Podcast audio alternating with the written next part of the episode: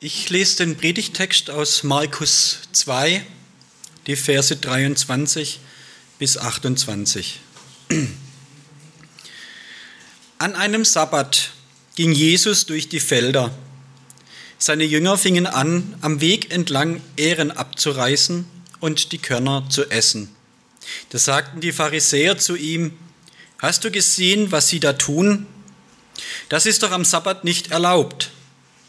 Jesus entgegnete, Habt ihr nie gelesen, was David tat, als er und seine Begleiter nichts zu essen hatten und Hunger litten? Wie er damals zur Zeit des hohen Priesters Abiatar ins Haus Gottes ging und von den geweihten Broten aß, von denen doch nur die Priester essen dürfen. Und wie er auch seinen Begleitern davon gab. Und Jesus fügte hinzu, der Sabbat ist für den Menschen gemacht nicht der Mensch für den Sabbat. Darum ist der Menschensohn Herr auch über den Sabbat.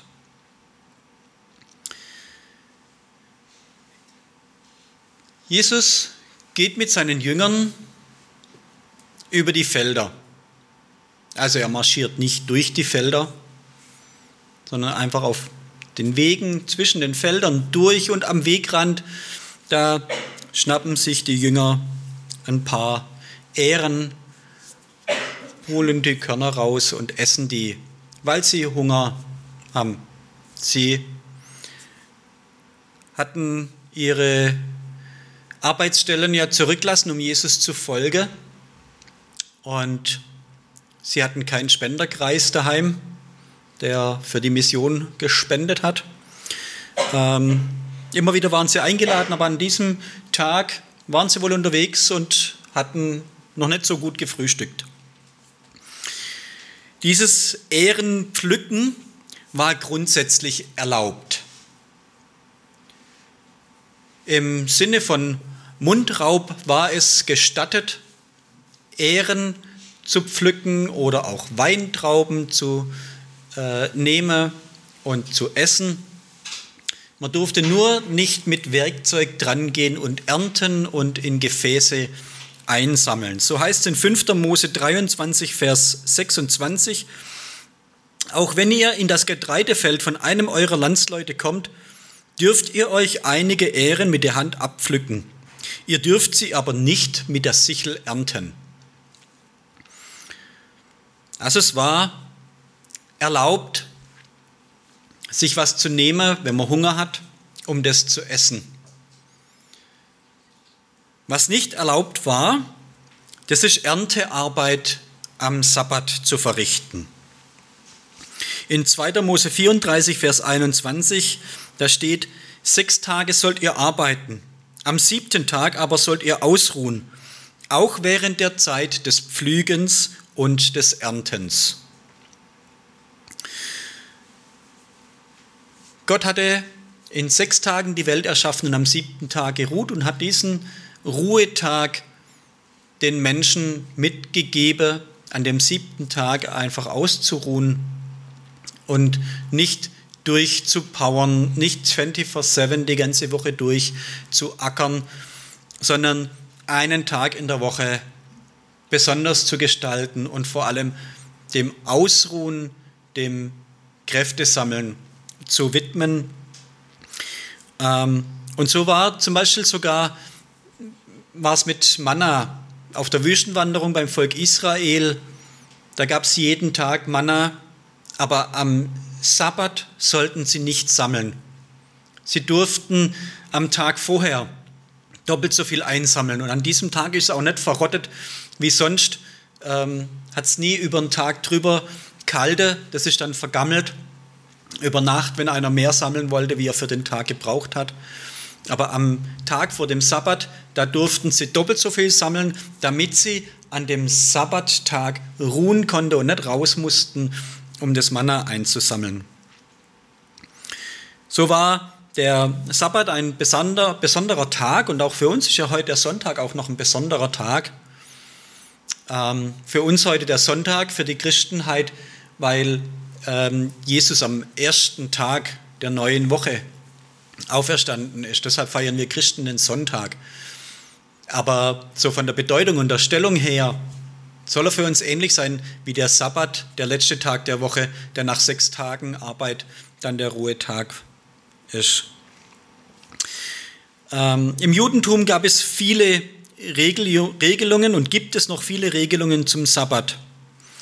Ähm, zum Beispiel darf man nichts tragen, man darf kein Feuer anzünden am Sabbat, man darf äh, nur eine bestimmte Anzahl Schritte gehen. Ähm, man soll einfach nicht arbeiten und auch nicht reisen. Ähm, also Grundregel gilt, alles was Arbeit ist, also alles was etwas schafft, alles was, ähm, was Gegebenes verändert, das gilt als Arbeit, die am Sabbat verboten ist.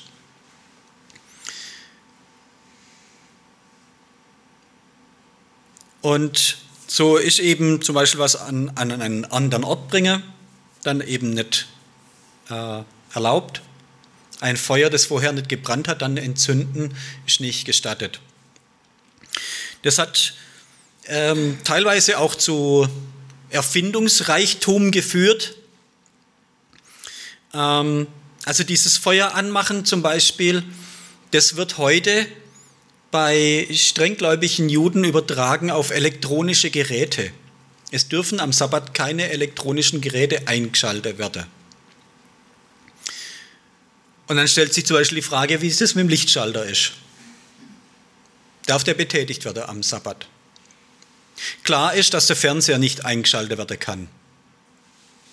Es soll wohl manche geben, die dann am Tag vorher den Fernseher einschalten und die Nacht durchlaufen lassen. Dann läuft er ja. Oder ich habe gehört, dass man zum Beispiel auch kein Essen in ein anderes Haus tragen durfte. Das Essen wurde vorbereitet, dass es nicht neu geschaffen werden musste, äh, nicht verändert werden musste an dem Sabbattag. Aber es durfte auch jetzt nicht ähm, zum Gemeindeessen zusammengetragen werden, weil man das Essen nicht aus dem Haus raus über die Straße in ein anderes Haus tragen durfte. Ähm, angeblich gab es dann auch die Idee, ähm, so einen ganzen Gassenabschnitt zu einem äh, zu einer Wohngemeinschaft, Siedlung zusammenzufassen. Dann durfte man wieder innerhalb der Straße äh, sich wieder gegenseitig besuchen am Sabbat, ohne dass die Schritte zählen und, und durfte auch das Essen dann zu den Nachbarn tragen, die ja meistens dann auch miteinander verwandt waren. So, und an einem solchen Sabbat, ganz besonders, man muss aufpassen, was man tut, was man darf und was nicht, ist jetzt Jesus mit seinen Jüngern unterwegs. Sie haben Hunger, sie raufen Ehren ab. Und es sind rein zufällig ein paar Pharisäer da in der Gegend. Ähm, ich mag ihnen unterstellen, oder man mag ihnen unterstellen, dass sie gezielt immer sich in der im Umfeld von Jesus aufgehalten haben, um eben genau solche Fehltritte dann äh, sofort aufzuspüren und ähm, ihr, ihr Ziel dann damit zu verfolgen.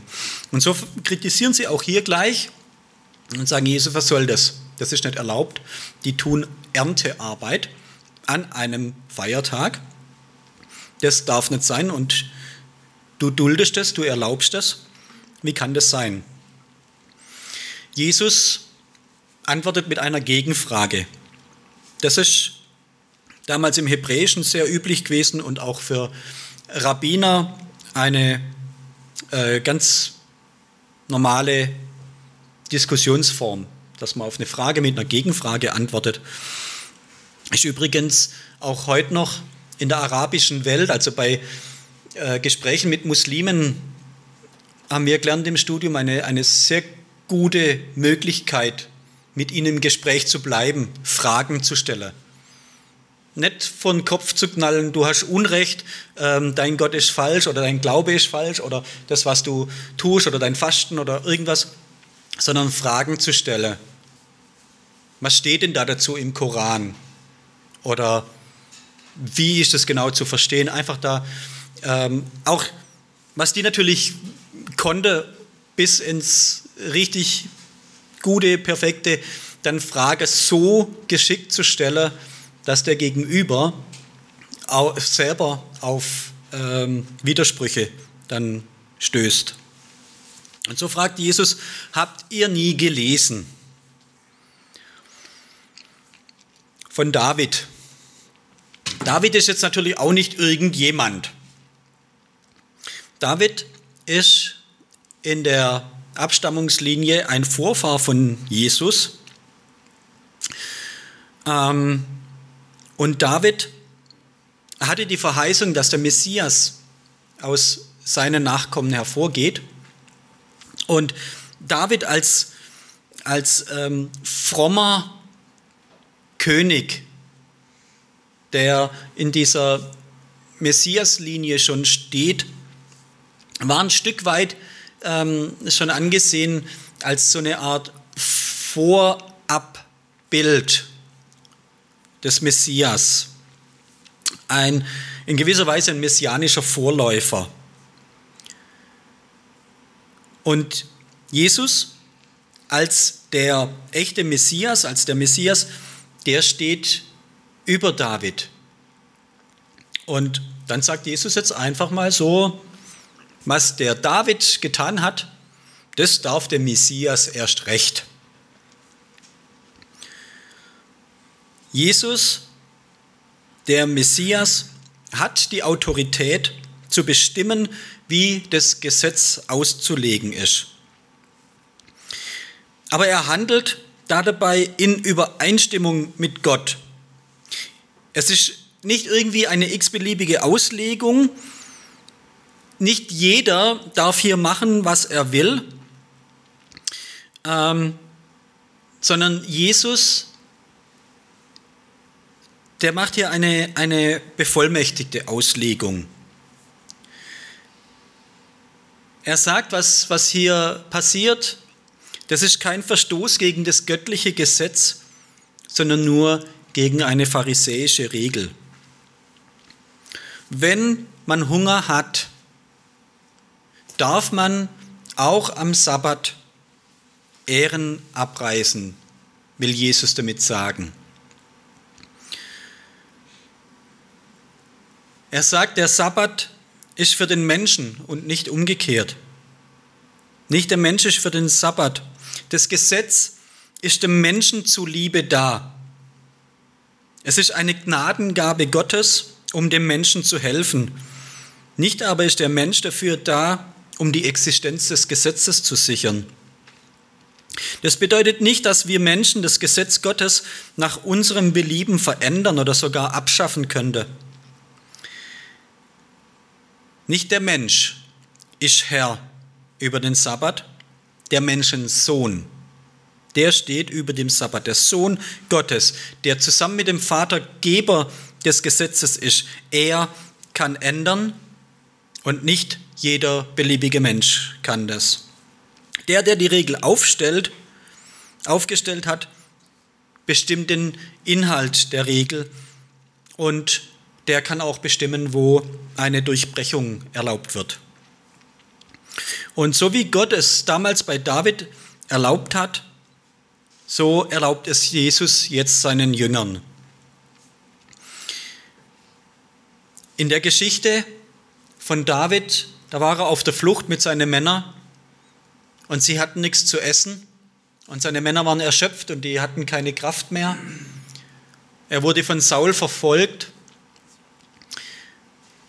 und da hat, hat er keine andere Chance gesehen, Nahrung zu finden, das Überleben seiner Männer zu sichern, als dass er zur, damals dann zur Stiftshütte gegangen ist und da waren Schaubrote ausgestellt.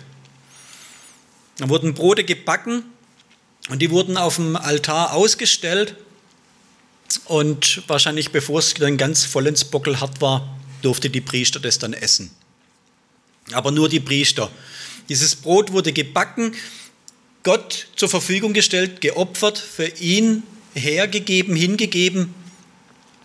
Und ähm, so wie auch die ganze Schlachtopfer war das, was übrig geblieben ist, war dann zur Versorgung der Priester, weil die ja auch keine, äh, kein, kein Einkommen sonst hatten. ähm, hatten diese, die Opfer immer, das was übrig war, war für die Lebenssicherung der Priester und Leviten gedacht.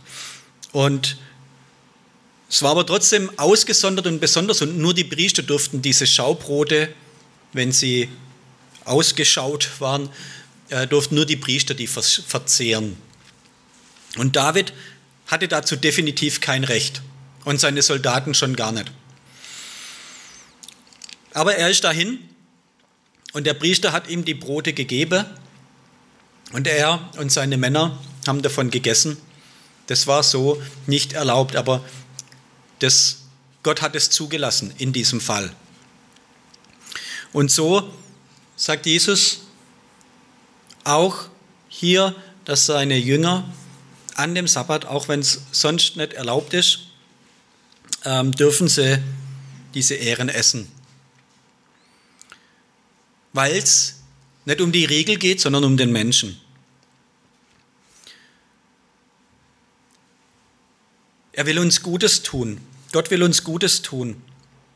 Und wenn jetzt bei dem Ruhetag meine Gedanken sich den ganzen Tag drum drehen, ob ich die tausend Schritte wohl schon erreicht habe, ob ich das Richtige ge ge gegessen habe. Wenn ich mich dauernd frage, ist das Betätigen des Lichtschalters jetzt schon Arbeit oder nicht, dann ist zu viel in meinem Kopf. Dann wird dieses Reglementieren der Pause zum Stress. Und das ist nicht der Sinn.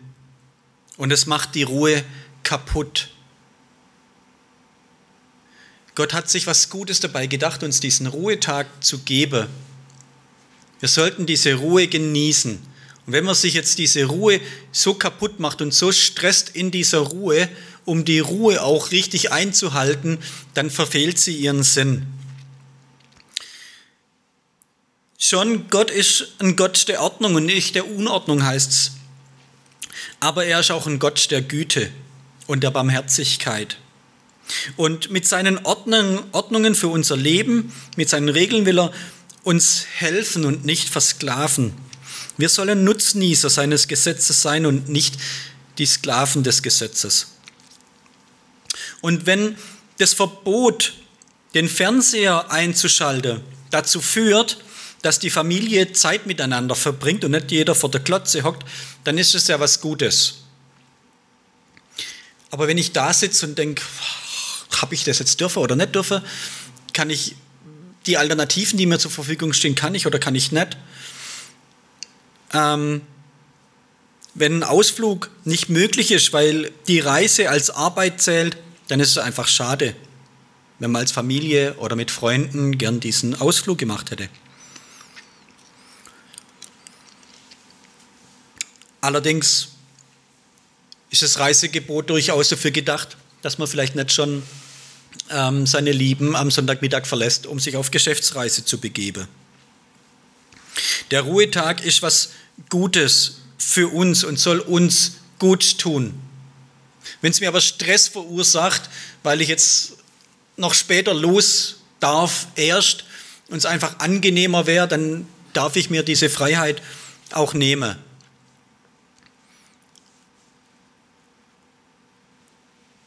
Aber wir sollen uns bewusst machen, wofür dieser Tag gedacht ist. Es geht nicht um die Regel, sondern es geht um den Inhalt dieser Regel. Dass Gott uns persönlich diese Pause gönnen möchte, dass er uns Zeit schenken möchte, auch mit unseren Mitmenschen Gemeinschaft zu haben und dass dieser Tag auch Gelegenheit gibt, die Beziehung mit Gott auch zu pflegen. Wenn ich mich unter Druck setze mit der Einhaltung, dann ist es wohl vielleicht doch besser, ich lasse es einfach ganz sein. Aber jedenfalls soll keiner Hunger leiden, weil die Nahrungsaufnahme als Arbeit eingestuft würde. Der Sonntag, so sagt Jesus ganz klar, ist für uns gemacht, ist gemacht zum Ausruhen und Gott zu begegnen. Jesus ist der Herr über die Ruheregeln und er steht damit über diesen Regeln. Er steht aber auch hinter diesen, hinter diesen Regeln. Es geht nicht um das Gesetz, sondern es geht um den treuen und liebenden Gott, der hinter diesem Gesetz steht. Vor den Regeln, habe ich vorhin gesagt, vor den Regeln kommt Gott. Es geht um ihn, nicht um seine Gebote. Es geht beim Einhalten nicht um die Regel an sich, sondern um den Gott, der die Regel gegeben hat, der sich was dabei gedacht hat und der als Schöpfer weiß, wie seine Geschöpfe funktionieren und deshalb da eine Bedienungsanleitung mitgibt, wie es gut funktioniert. Und deswegen dürfen wir daran glauben und darauf vertrauen, dass seine Regelungen, die, der, die er uns gibt für unser Leben, gut für uns sind. Und da, wo sich deutlich zeigt, dass, die, dass es gut ist, die Regel anzupassen, weil es anders gut ist, um ein Hungerleiden zu stillen. Das will unser Gott nicht, dass jemand Hunger leidet, nur damit keine Regel gebogen wird. Das ist menschliches Denken. Das ist Gesetzlichkeit, die uns nicht gut tut und die Gott nicht wirklich von uns fordert. Er möchte, dass wir nach seinem Willen und nach seinen Geboten unser Leben gestalten, aber er will uns damit nicht drücken und sklaven, sondern er möchte uns eine Leitlinie an die Hand geben, die uns hilft, unser Leben gut zu gestalten. Und für mich ist es auch sehr schwer zu ruhen, Pause zu machen, mal nichts zu tun, mal das, was ansteht, liege zu lassen. Manchmal passiert es dann, dass Gott mich auch zwingt zur Ruhe. Ich habe früher immer mal wieder ähm, kurze, knackige Krankheitszeiten gehabt. War meistens ähm, so, dass ich einen Tag richtig platt war und oft dann auch 20, 24 Stunden durchgeschlafen habe. Und dann war es mir gut wieder. Und dann war ich meistens noch zwei Tage krankgeschrieben. Und dann durfte ich wieder ins Geschäft gehen. Und da hat irgendwann mal meine Mutter zu mir gesagt, das ist jedes Mal, wenn du zu viel hast. Dann haut's dich ins Bett. Dann verordnet dir Gott eine Zwangspause. Und dann kannst du ausruhen, zu Kräfte kommen und dann wieder neu anpacken. Manchmal haben wir selber einfach nicht so gut im Blick, wann es gut ist, eine Pause zu machen. Und Gott hat als gut gesehen, nach sechs Tagen Arbeit einen Tag Pause einzuschieben. Und da sollten wir uns nicht drüber beklagen und denken, ich hätte doch so viel noch zu tun im Garten oder sonst wo oder für die Schule was vorzubereiten oder äh, auch fürs, äh, für die nächste Prüfung lerne. Es tut gut, eine Pause zu haben. Und diese Pause nicht einfach nur, da finde ich das äh, jüdische, die jüdische Regel ganz gut, nicht vom Computer oder vom Fernsehen zu verbringen, sondern im Gottesdienst oder mit der Bibel oder im Gebet beim Spaziergang. Wie gesagt, Gott möchte uns nicht äh, aus sadistischen Gründen dazu zwingen, sondern weil er es gut mit uns meint und weil er weiß, was uns gut tut. Ich bete.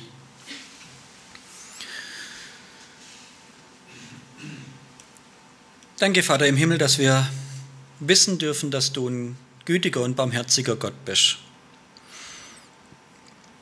Dass du nicht irgendwelche eigennützigen Dinge verlangst, die einfach nur dich ehren, sondern dass du uns auch Dinge aufgibst, die uns selber gut tun.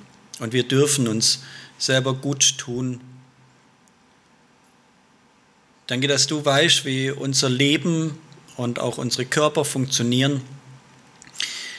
Und wir dürfen auf dich hören, damit wir auch ja, gesund und kräftig bleiben und selbst wenn du uns mal eine Zwangspause verordnest oder auch insgesamt unseren Aktionsradius einengst, dann schenk du uns immer wieder das Vertrauen, dass du es gut meinst. Und dass es kein irgendwie ein Unterdrücken ist, sondern dass du einfach, ja, es besser weißt, was für uns notwendig ist. Danke, dass wir uns da auch mit unseren Bedürfnissen dir anvertrauen dürfen. Und ich bitte dich, dass du uns immer wieder auch hilfst, ähm, Woche für Woche, auch den Sonntag, uns rauszunehmen, nicht die nächsten Aufgaben zu sehen ähm, oder was wir noch alles tun wollen, sondern wirklich auch dann die Pause, die Ruhe zu genießen und begegne du uns auch immer wieder in dieser Ruhe. Amen.